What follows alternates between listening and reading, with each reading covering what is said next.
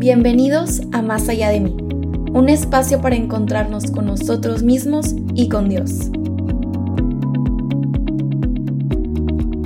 Pues bienvenidos sean todos a este capítulo número 7 del podcast Más allá de mí. En esta ocasión nos está acompañando Luis Carlos González, también conocido como Big por ahí. Este, Luis Carlos es un amigo, es un amigo que le, le guardo mucho aprecio, que tuve la oportunidad de conocer a través del movimiento DIEC, que ya les habíamos comentado, Ver y yo pertenecemos a este movimiento y, es donde procuramos hacer nuestro apostolado y, servir principalmente a Dios, ¿no? Pero de alguna manera también nos ha servido para conocer gente que ha marcado nuestra espiritualidad de alguna manera. Regresando un poquito a lo que platicamos el capítulo pasado, esta espiritualidad que se ve de alguna, de alguna manera, perdón, marcada o guiada por un cierto carisma o una cierta manera de expresar esa espiritualidad, que si bien es algo muy personal, íntimo eh, y, particular de cada quien, pues también se va moldeando y se va expresando de cierta manera en común con, con la espiritualidad que uno eh, decida ir adoptando, ¿no? Sabemos que, y lo comentamos el capítulo pasado, hay una espiritualidad cristiana, hay una espiritualidad católica, pero dentro de eso hay una riqueza en saber que hay una variedad también de carismas y espiritualidades que le, expresan esa misma base de distintas maneras, ¿no? Y entonces, bueno, habiendo dicho esto, Luis Carlos es alguien que me ha estado acompañando, creo, a lo largo de estos años. En un primer momento, como, como director general, de, él fue director general del movimiento DIEC, me estuvo acompañando a mí personalmente en, en tema de un crecimiento espiritual y una vez que él termina su periodo como director general, pues tuvimos la oportunidad de seguir con esta relación no solamente de amigos, sino también de acompañamiento en espiritualidad. Y creo que esa es mucho la razón por la cual lo estamos invitando el día de hoy. En esta ocasión, Vero no nos acompaña, nos acompaña Luis Carlos, me está acompañando a mí. Y la idea es que les pueda compartir un poco de lo que ha compartido conmigo en este acompañamiento, porque yo en un momento dado junto con ustedes, digamos, quise empezar a trabajar mi espiritualidad, quise trabajar la profundidad de esa espiritualidad y, e incluso pues trabajar en lo profundo de mí, mi relación personal con Dios. Y una de las recomendaciones que me dio Luis Carlos fue el trabajar mi vida interior, ¿no? Y de hecho, él es el que me presentó este concepto de vida interior, que no es algo inventado por él, que ahorita vamos a platicar un poquito más de dónde viene como esta idea de vida interior, y a partir de ahí, la verdad, yo sí viví, pues digamos, este cambio o, esta nueva apertura a trabajar mi fe más en lo interior que en lo que demuestro, por así decirlo. ¿no? Entonces, creo que es un proceso bastante interesante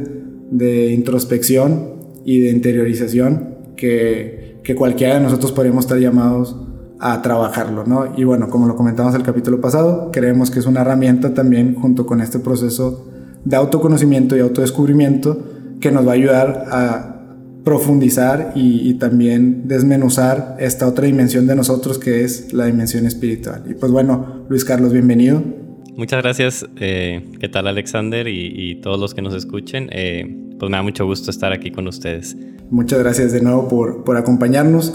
Y pues bueno, ahora sí entrando un poquito en tema, la vida interior, Luis Carlos, digo, ¿cómo, ¿cómo, la describirías tú tal vez? Primero como concepto, que sí es un concepto y ahorita lo vamos a platicar, este, un concepto que no es inventado por una sola persona, sino comprendido por tal vez toda la iglesia. ¿Cómo lo describirías tú y cómo lo, lo verías como práctico para nuestra vida espiritual? Mira, eh, escucho ahorita que dices la palabra interiorización y supongo por, por el tema que sé que, manejan en el podcast y en los capítulos pasados que han hablado ya mucho acerca de, el volver hacia adentro, ¿no? Voltear hacia adentro. Y creo que ese es el origen de la idea de la vida interior, la peculiaridad que hay en el ser humano, a diferencia de cualquier otra criatura, de poder entrar en sí mismo. Es algo que, que nadie más en el mundo puede hacer más que los hombres y mujeres, el poder entrar y verte a ti mismo como un paisaje y contemplarlo y ver esquinas y rincones y todo lo que lo adorna o lo que lo tal vez ensucia un poco, ¿no? Y precisamente el cristianismo, o sea, la doctrina cristiana viene a traer mucha luz a ese tema y, es una parte fundamental del mensaje de Cristo. El, o sea, a diferencia de todas las demás religiones, el cristianismo no empieza hablando de lo que el hombre tiene que hacer para llegar a Dios, sino de lo que Dios hace para llegar al hombre, ¿no? Ese que hace Dios para llegar al hombre, si lo piensas, pues no, lo único que hace no es que, vaya que es hacer algo, es hacerse hombre y vivir 30 años e irse después al cielo. Lo que Dios hace por amor a los hombres es que después de su muerte resucita y le dice Jesús a sus, a sus discípulos, les conviene que me vaya, porque va a venir ahora el Espíritu Santo. El cristianismo tiene como una base fundamental que el cristiano renovado por el bautismo tiene en su interior, en esta interiorización, en el alma, la presencia misma de Dios habitando en su corazón. Y eso es donde la verdad de la vida interior toma toda, todo el sentido, ¿no? Si Dios habita en tu interior, pues definitivamente hay algo que, vale la pena hablar al respecto.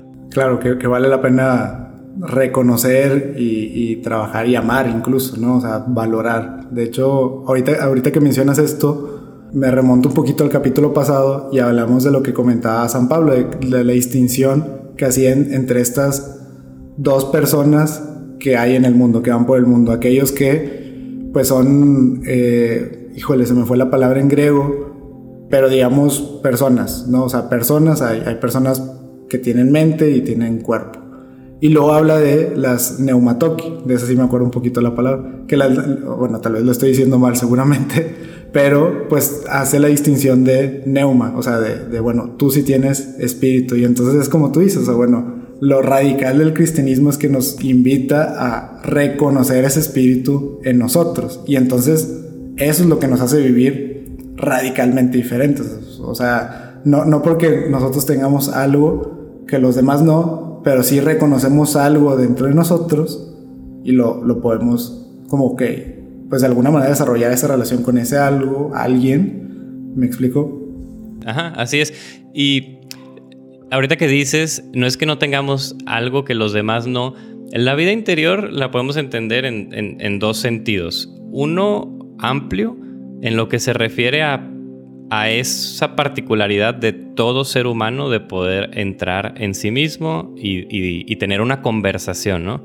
Ahí sé que vamos a hablar un poco de, un autor católico, Garrigou Lagrange, que, habla mucho acerca de este tema, y él lo presenta como, como esa habilidad que tiene, si lo quieres llamar así, el hombre de tener una conversación consigo mismo siempre que no está conversando con alguien más. Claro. O sea, en el momento en el que tú dejas de, interactuar con otra persona, empiezas a interactuar contigo mismo de alguna u otra forma, ¿no? En el sentido amplio, eso ya es la vida interior de todo hombre, porque todos experimentamos esa actividad interna.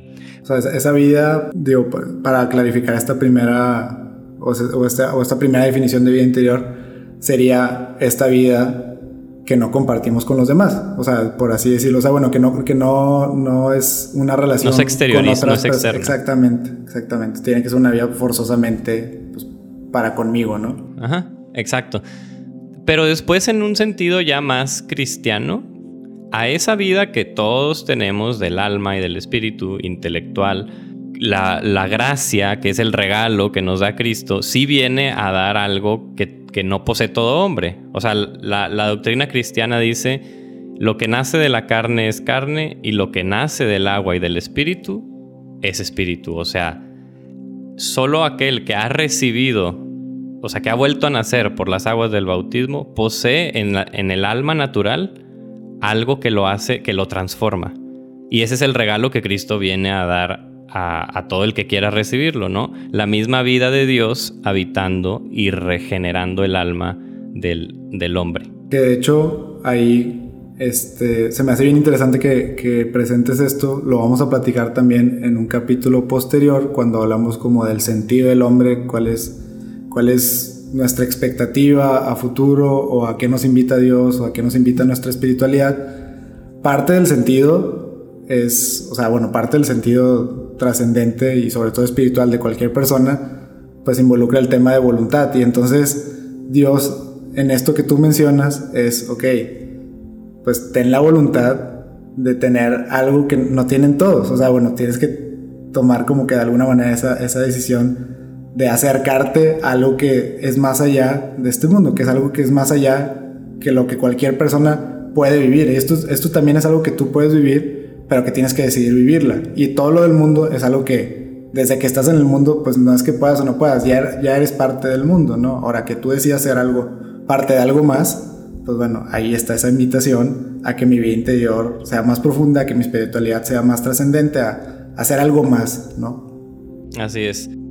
Digo, para complementar esta idea, a mí me, me agrada pensar en el hombre después de, digo, la, historia de la salvación nos habla de que el hombre cae en el pecado original y Dios empieza todo el proceso eh, con el pueblo de Israel, ¿no? Y ya todos conocemos esa historia.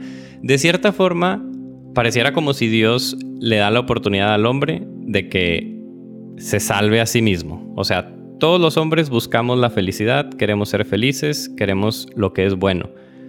Y si tú ves la historia de la salvación, tanto los judíos intentaron alcanzar lo que es bueno por su propia fuerza y no lo lograron, aun y que Dios les decía como, oye, esto es lo que tienes que hacer, no podían cumplir la ley.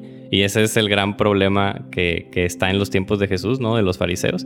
Y por otro lado, los gentiles, los griegos y los romanos, y intentaron descubrir lo que es bueno y aún así veíamos que para sus épocas había todo tipo de adoración pagana en donde sacrificaban niños y pues muchas cosas que lejos de ser la bondad, ¿no? Entonces, lo que viene a dar Cristo es precisamente esa salvación que el hombre por sí mismo no puede alcanzar. Y esta vida de gracia que ofrece el cristianismo es una vida que nos, va, que nos viene a perfeccionar para que podamos conocer la verdad y dejar de caer en el error y elegir lo que es bueno y dejar de elegir siempre lo que es malo, aunque sepamos que, que no debe de ser así. Entonces esta vida de gracia sí viene, es como un impulso al alma para que la inteligencia y la voluntad que todo hombre tiene se perfeccionen y puedan llegar a la plena felicidad que Cristo viene a, traer. Claro, algo que es más allá de, de sí mismos, ¿no? Y, tal vez ahí, me gustaría como reiterar un poquito lo que platicamos al principio del podcast y por qué el nombre. Pues mucha gente tal vez tiene esta confusión de, que el cristiano, el católico busca adoctrinar por, por, un tema de superioridad, no sé, tal vez por un tema, siento que a veces se siente así, por un tema de imponer, etc. Pero pues hay que entender algo, o sea, cualquier persona que descubre una verdad, llámelo la que sea, pues es, es natural que va a querer compartirla y que otras personas disfruten de esta verdad. La diferencia es que un cristiano descubre una verdad que está fuera de sí mismo, o sea, que no, que no parte de sí mismo, sino que lo invita a, a que su voluntad se supere a, a, estos impulsos de la carne, a estas tentaciones, o, incluso a esa soberbia de que él tiene la verdad, sino que la verdad es algo más allá de sí mismo, ¿no? Y entonces, pues entiende que la misión de un católico también a veces sea, pues el predicar, el evangelizar, el, buscar convencer y, abrirle los ojos a los demás a esta verdad que no es una verdad suya, digamos, de manera egoísta, sino que es una verdad que se tiene que compartir, ¿no? Y entonces, pues claro, podemos entender por qué entonces el católico está llamado a pues, predicar, a compartir, a, así demostrar que es católico, porque lo que está presentando es una verdad que trasciende, es una verdad que, que va más allá, ¿no? Y entonces, ¿cómo ignorar esa verdad cómo ocultarla dentro de sí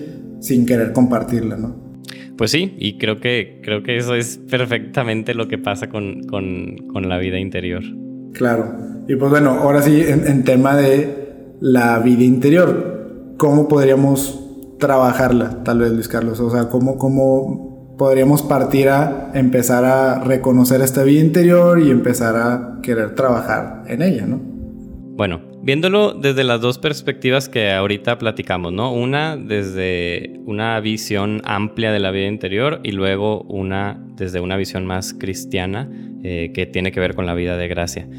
En un primer sentido, bueno, pues creo que hoy todos estamos ante una situación muy difícil porque pudiéramos ver nuestro día y todas nuestras acciones como acciones que son hechas hacia afuera, o sea, pasamos tiempo de nuestro día fuera de nosotros y pasamos algún tiempo de nuestro día dentro de nosotros. Por lo general ese tiempo dentro es un tiempo en el que no estoy hablando con nadie, en el que a lo mejor estoy sentado en el baño y es el único momento en el que no estoy distraído y estoy pensando, o sea, para mis adentros ahora sí. Pero ahora sí que la tecnología nos juega en contra para alimentar la vida interior, porque todo el tiempo, ya no nada más cuando estamos con, con, alguien, sino cuando estamos solos, estamos fuera de nosotros porque estamos distraídos. No estamos teniendo en realidad esta conversación interior que es el medio para profundizar en la vida. Estamos fuera, en la superficie, scrolleando o, viendo algún, leyendo o viendo algún anuncio. Y si no estoy haciendo eso, pues entonces estoy platicando con alguien o estoy trabajando. Pero entonces, yo creo que la primer clave para empezar a trabajar la vida interior es entender esta diferencia entre estar fuera de ti y dentro de ti. Y ver cuánto tiempo, ahora sí que casi casi checar el tiempo en pantalla de tu celular, ¿no? O sea, ¿cuánto tiempo en verdad estoy solo? aburrido, pero, pero dentro de mí, o sea, pensando para mis adentros, tratando de ver las cosas con un poquito más de profundidad. Yo creo que eso es algo que si cada uno hace el ejercicio de, pensarlo por unos instantes, pues, o sea, es alarmante que en realidad ya no pasamos nada de tiempo. Es infinitamente pequeño el espacio que pasamos con, con, tal vez ese silencio verdadero, o sea, silencio que agarra otro significado que no solamente es yo callarme o yo, pues eso, o sea, no, no estar en conversación con alguien más, pero ahora significa yo callarme y que tampoco me esté hablando eh, la pantalla, el Netflix o, o, el trabajo o el celular. O, Exacto. Y hace ratito, en, fuera de, de, del audio que platicábamos, aparte tú y yo, tú me decías, platicábamos de este fenómeno de cuando lees algo padre y lo primero que haces es querer tuitearlo, ¿no? Y es precisamente este seguir fuera. O sea, acabas de leer algo muy padre, algo que te resonó, y en lugar de ir hacia adentro y meditarlo y darle vueltas y dejar que te hable y que se impregne en, tu mente, lo primero que haces es seguir hacia afuera. Ah, bueno, ¿a quién le cuento? ¿A quién le hablo? ¿A quién se lo platico? Sí, con quién lo comunico, más allá de, pues ni siquiera lo, lo comunico conmigo mismo, tal vez, ¿no? Exacto.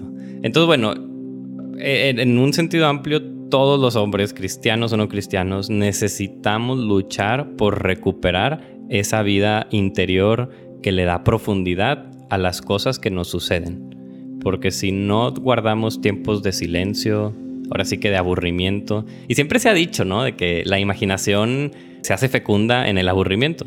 El que no se aburre no tiene ni tiempo de imaginar, porque la imaginación, la imaginación es parte precisamente de esa vida interior del alma. Claro, sí, el, permitir que mi mente se vaya, ¿no? O sea, pero pues soltarla, o sea, yo, yo creo que a veces hasta es sorprendente esa sensación cuando te encuentras, no sé, y luego mucha gente creo que por eso tiende a buscarlo en la naturaleza o en el exterior o así, estos momentos de desconectarte, o sea, donde te obligas a irte a un lugar que no tiene señal y que aparte pues es majestuoso en, en, esto estético, ¿no? En esto de vista y en, en el clima, en, tantos factores, lo suficiente para que te, pues como zarandeen, digamos, lo, suficiente los sentidos para que no puedas más que contemplar, más que disfrutar y hasta te sorprende el poder respirar, no, y respirar, no respirar pues aire y oxígeno, respirar en mi mente, o sea, poder darle rienda suelta a esta mente, ¿no? Bueno,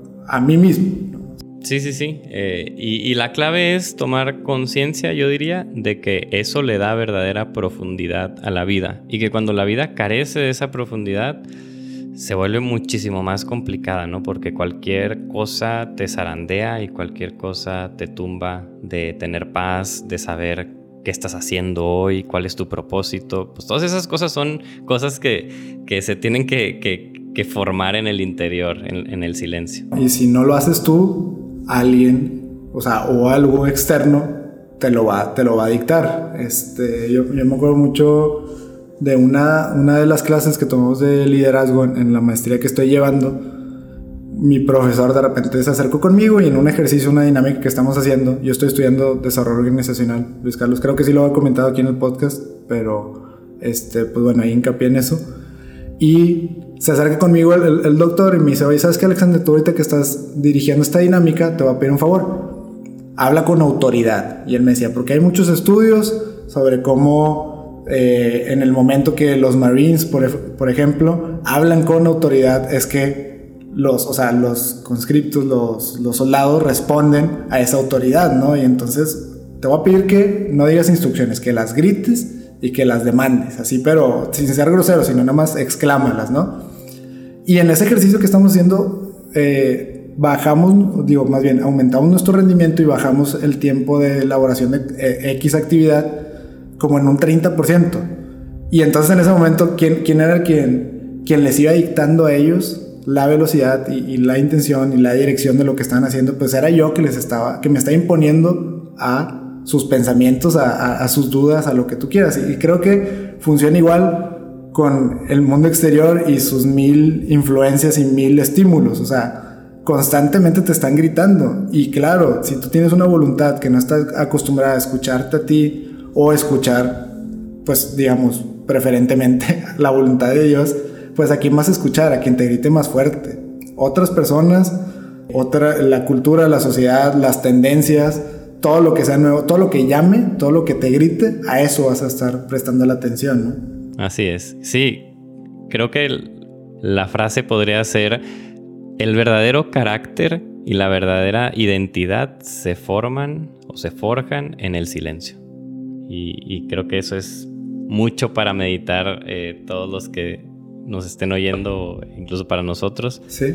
Eh, es algo que, que, sí urge, urge tomar en cuenta en cómo vivimos nuestro día a día.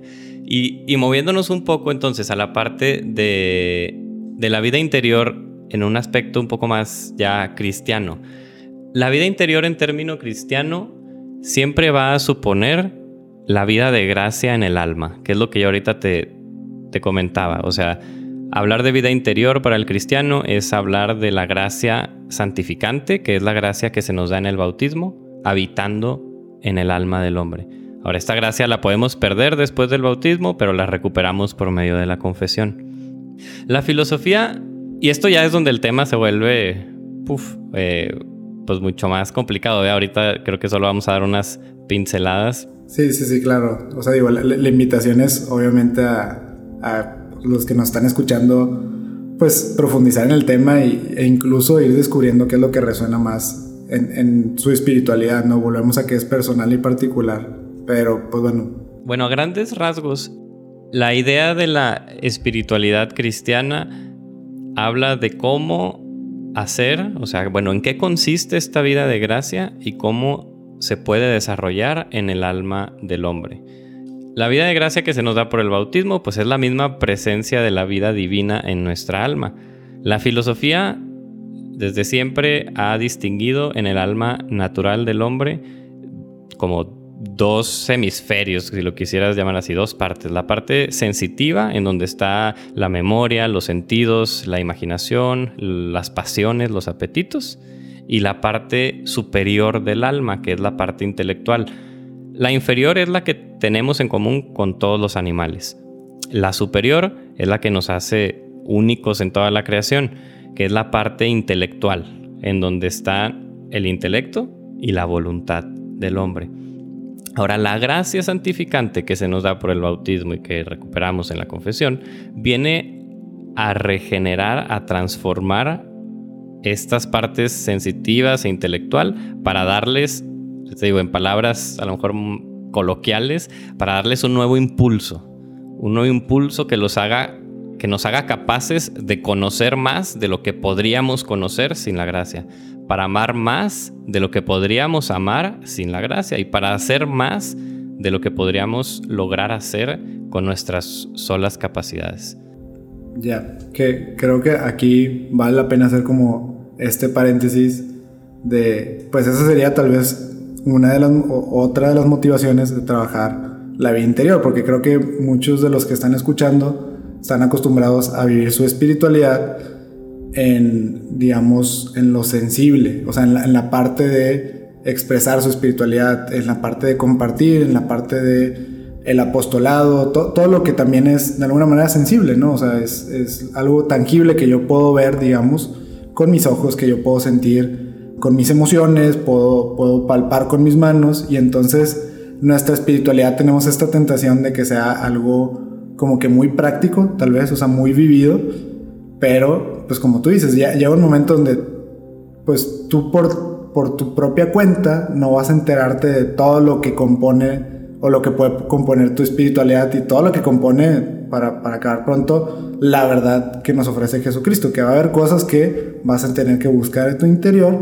vas a tener que profundizar y vas a tener que ahí, en ese diálogo interno, en principio, claro, escuchar tu voz, descubrir tu voz y luego empezar a descubrir la voz de Dios. Y apenas ahí vas a tener algo para ir más allá. De otra manera, pues ni una ni otra. O sea, si quieres solamente vivir fuera, tu fe, fuera de ti, tu fe, pues en algún momento te vas a dar cuenta que no es algo tuyo, es algo, pues también, ¿no? O sea, de, lo, que depende de lo exterior. Y ahí también vas a encontrar a Dios, definitivamente, pero no en toda su totalidad. Y llega un momento donde hace falta descubrirlo también en el interior. Creo que era este José María Escriba el que utilizaba el ejemplo de, de alguien que va viajando en un avión pero que no va dentro de la cabina, sino colgado de un ala, en aquel cristiano que se dedica al apostolado, pero que jamás se dedica a la vida interior. Y dice, el que sí se dedica, o sea, está en, ese cristiano está en riesgo de salir volando en cualquier instante.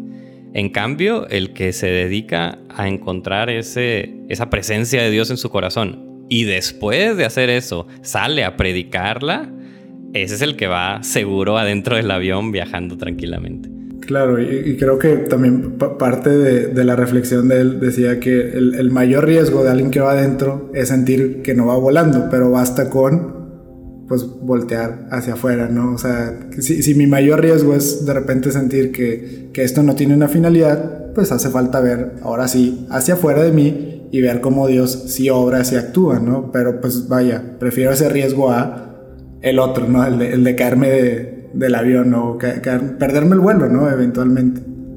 Entonces, bueno, y ahora, ahora sí, profundizando un poquito más en lo que propone Lagrange, este, este tema de, porque él, él, lo, pone tal cual en, en, su libro, bueno, tiene, tiene dos tomos, dos libros que se llaman Las tres edades de la vida interior, y entonces él, él aborda la vida interior de una manera, pues digamos, no, no, no, diferente porque no es diferente a nada que propone otros autores, otros santos eh, o, la misma iglesia, pero pues creo que sí lo llega a resumir de una manera pues tal vez un poquito más práctica, o al menos eso yo, de, lo que he leído pues lo, he visto así, ¿no? Sí, lo que Lagrange hace, eh, o la manera en la que explica, él empieza por hablar de la importancia porque es él lo llama la única cosa importante, ¿no? Eh, haciendo referencia al, pasaje este de Marta y María. La única cosa necesaria para el hombre es que la vida interior, la vida de gracia en su corazón, se desarrolle. Porque esa es la santidad al final. O sea, en el cielo no va a haber nada más que puros santos. Y o te haces santo aquí ahorita o te vas a meter en problemas después.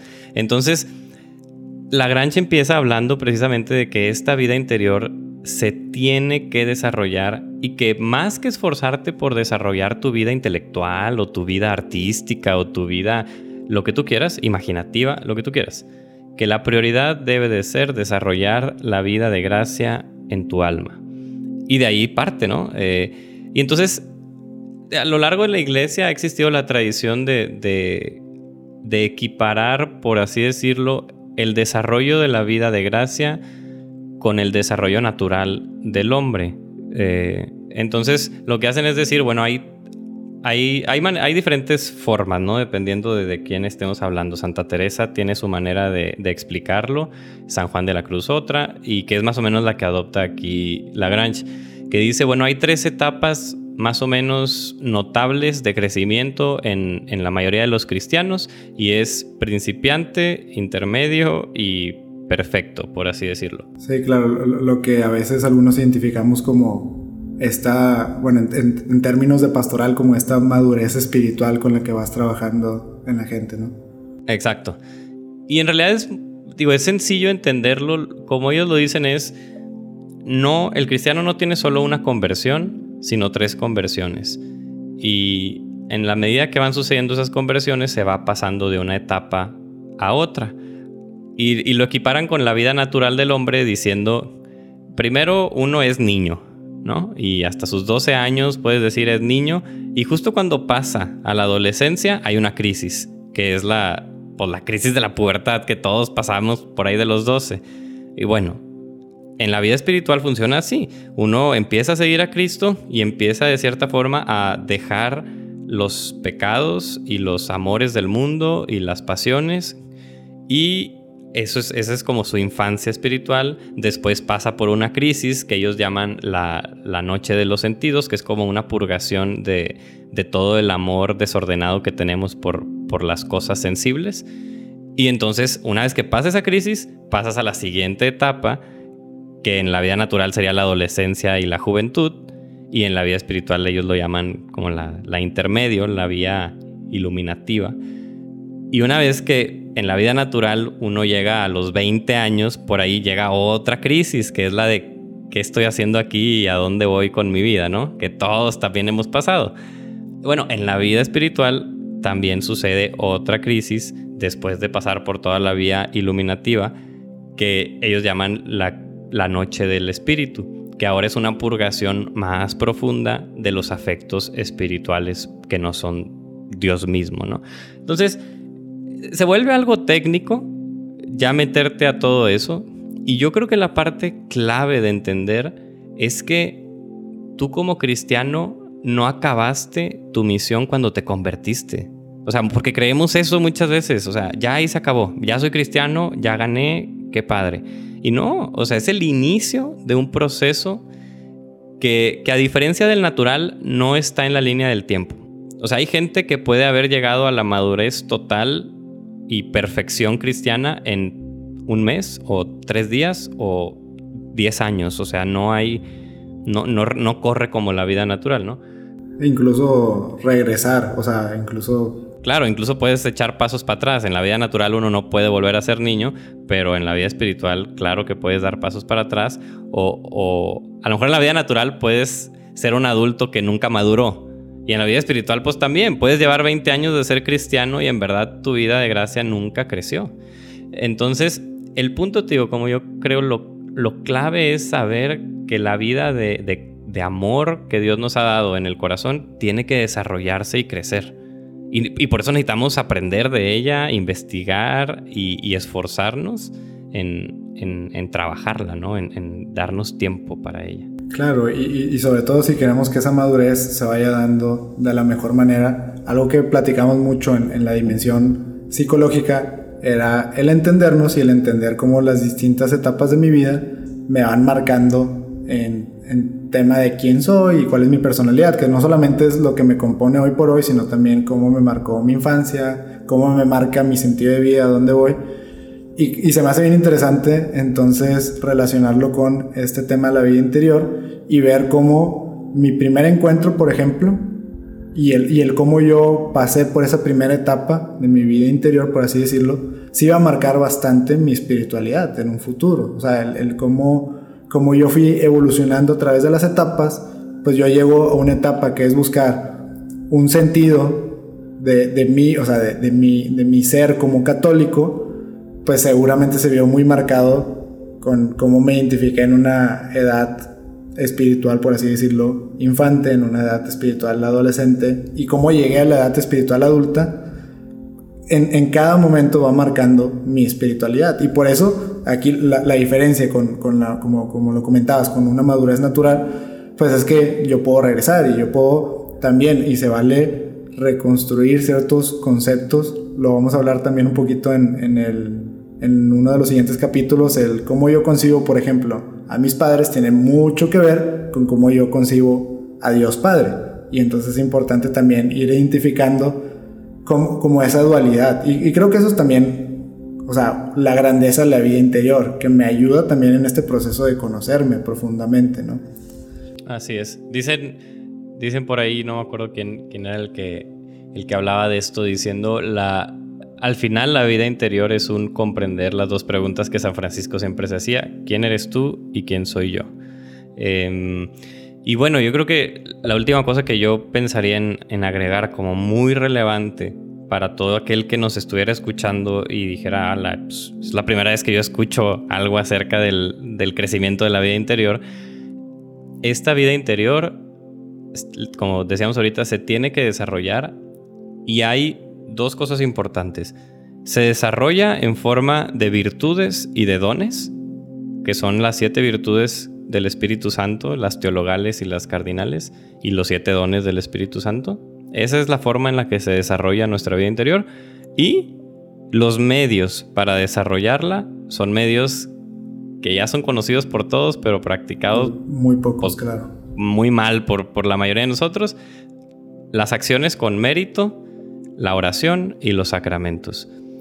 Meterte a, profundizar en estos temas, eh, en verdad dedicarle tiempo, yo diría que es lo mejor que podemos hacer. Claro, pues es, declarar que quieres entenderte y entender tu espiritualidad. Y entonces creo que, y te agradezco Luis Carlos por acompañarnos en este capítulo, sí creo que me gustaría quedarme con esa invitación que nos haces, primero en, pues, dedicarte a tu vida interior y que eso pues de alguna manera también se sienta, o sea, o te reconforta un poco el alma el saber que, oye, le estoy dedicando algo que es trascendente en mi vida, independientemente de, de mi religiosidad o, de mi fe, como, como yo la sienta, pues eso es lo que quieres entender, ¿no? Y entonces quieres comprender cómo eso te va a ayudar a trascender. Y este último consejo también, digo, de la mano de todo lo que estuvimos platicando ahorita, este último consejo de, pues tal vez una, un primer encuentro, un, un primer digamos, una primera vista a todos estos temas de vida interior y quien quiera profundizarlos, pues entender que son maneras también prácticas, vamos, es algo que sí es trabajable, no es algo que necesito ahorita irme en, un viaje imaginativo y contemplativo de 10 horas al día. Hay cosas, hay cosas que puedo ir integrando a mi vida ordinaria que es poco a poco se va a volver, claro, extraordinario, ¿no? Y entonces una de las maneras es profundizar un poquito en el tema de las virtudes. Nosotros recomendamos, de nuevo, así, claro, y, hay muchos santos que lo proponen, lo estuvimos comentando a través del capítulo, un capítulo que presenta como incluso un esquema muy sencillo de entender el tema de las virtudes y del organismo espiritual. Otro concepto que se van a encontrar ahí es la Granchen en sus tomos de la vida interior, ¿no? Pero pues que al final sepan que es algo trabajable, ¿no? No es algo eh, inalcanzable, al contrario, es, creo que lo más alcanzable en tema de, pues no está, lejos de mí, estoy hablando de algo que puedo alcanzar dentro de mí y, de la mano con Dios, siempre y cuando quiera hacerlo, siempre y cuando me decida hacerlo, ¿no? Así es, es sí, si lo podemos poner en palabras con menos azúcar, sería es obligación de todos, es mandato de de Dios para, el que lo querer, para los que lo queramos seguir, pues en verdad crecer, o sea, porque al final es solo ser dóciles a lo que Él quiere hacer y lo que Él quiere hacer es hacernos santos. Recuerdo a un autor que mencionaba o, o veía la vida del hombre como una casa de tres pisos. La primera casa como la parte sensible, el mundo sensible donde todos pasamos casi todo nuestro día. El segundo piso de la casa como la parte intelectual, donde algunos hombres han subido a ese piso y les ha gustado estar ahí y se dedican a conocer y a amar la verdad, la belleza. Y el tercer piso, decía, es el tercer piso donde muy pocos se atreven a entrar y es el piso de la gracia. Para aquellos hombres que no han encontrado la felicidad en las cosas sensibles, para aquellos que no han encontrado la felicidad en solo las cosas del intelecto, Dios les dice, yo les voy a mostrar la verdadera felicidad subiendo al tercer piso, que es el piso de la fe y el piso de la gracia, que para este tema es el piso de la vida interior y es el piso para ir más allá de mí. Si te gustó este episodio, no dudes en buscarnos en nuestras redes sociales. Estamos en Instagram y en Twitter como arroba más allá podcast.